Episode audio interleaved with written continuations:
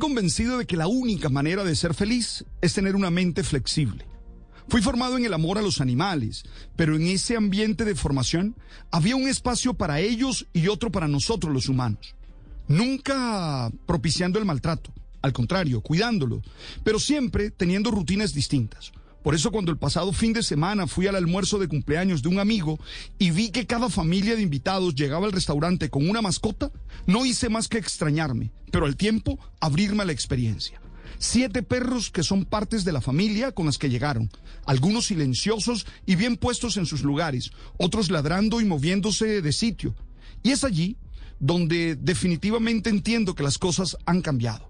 Por un lado me sorprende y agrada el cariño con el que tratan a las mascotas y que las hace parte importante de la reunión, pero por otro también la disponibilidad de todos a gozarse el momento y resolver los pequeños problemas que los animales ocasionan con mucha tranquilidad.